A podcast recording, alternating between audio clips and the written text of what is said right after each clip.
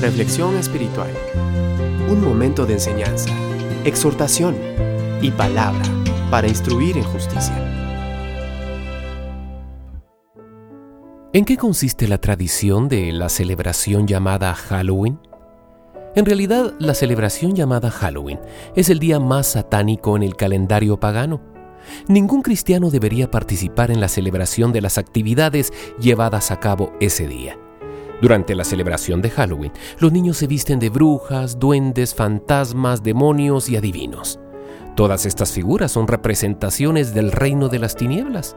Los juegos jugados durante Halloween promueven miedo en los niños y se basan en casas tenebrosas llenas de telas de araña, sangre, esqueletos, gatos negros, murciélagos y cuartos oscuros. Satanás ha ganado la aprobación para la celebración de esta fiesta, haciéndola una tradición.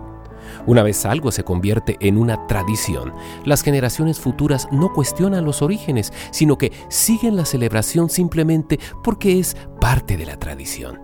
En Marcos 7:13 dice, así, por la tradición que se transmiten entre ustedes, anulan la palabra de Dios y hacen muchas cosas parecidas.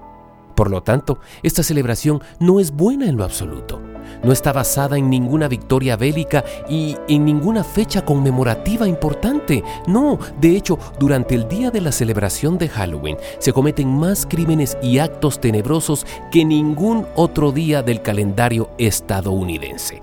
Los dueños de gatos negros los encierran por temor a su desaparición. Por ejemplo, el año pasado, solo en una ciudad de Texas se reportó la desaparición de más de 240 gatos negros en los días cercanos a la celebración de Halloween. A los niños se les enseña a ir de puerta en puerta diciendo trick or treat o dulces o dinero, lo cual significa o me regalas algo, generalmente dulces, o te juego una broma. Pero ¿es de cristianos amenazar a alguien con darle dulces bajo la amenaza de jugarle una broma?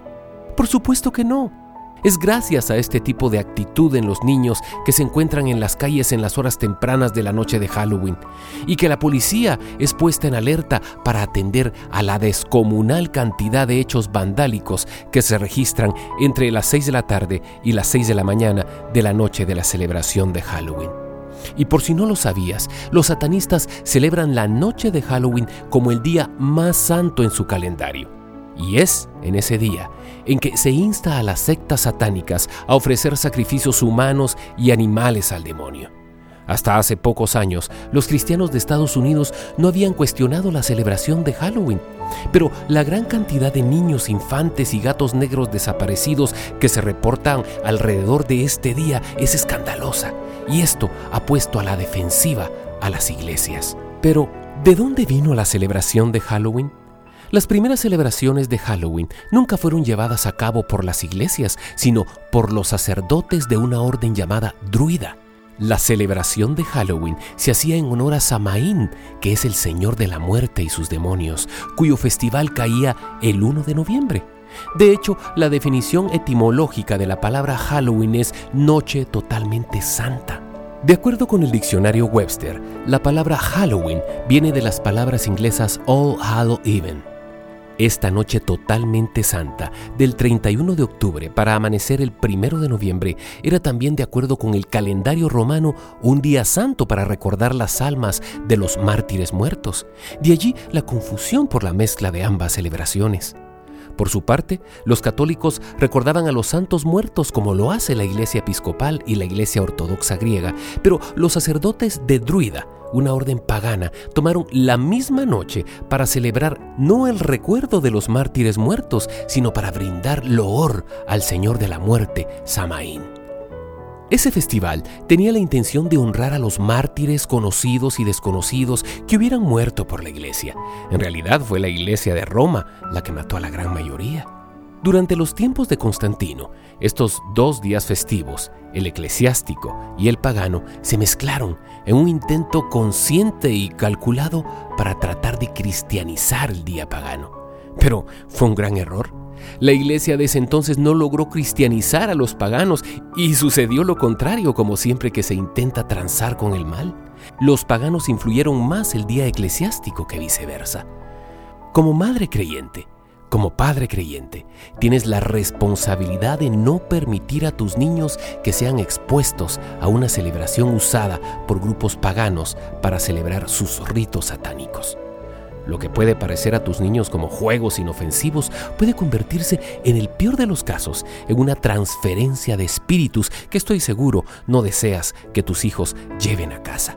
Y algo muy importante, en esa noche hay más espíritus inmundos en los aires que en ningún otro día del calendario. Sin ser exagerado, celebrar el Halloween introduce a los niños a involucrarse en ritos que no son cristianos y que en definitiva no le dan gloria a Dios. Cuando a los niños se les enseña que está bien jugar con la oscuridad, con esqueletos, máscaras tenebrosas, gatos negros, sangre, brujería, adivinación, etc., también se les introduce al virtual envolvimiento con ritos ocultistas en el futuro. Cuando las cosas de Satanás parecen normales para los niños, ¿qué esperanza tenemos de que en el futuro estos niños puedan discernir apropiadamente entre el bien y el mal, especialmente cuando comience la gran tribulación y la nueva era comience su entrenamiento masivo con el liderazgo del falso profeta? ¿Es esa celebración una de las pequeñas zorras la que puede echar a perder la vida espiritual de nuestros hijos al ser introducidos a prácticas ocultistas. Como cristianos, debemos concientizar a otros que quizás ignoren a lo que se están exponiendo al celebrar la tradición de Halloween.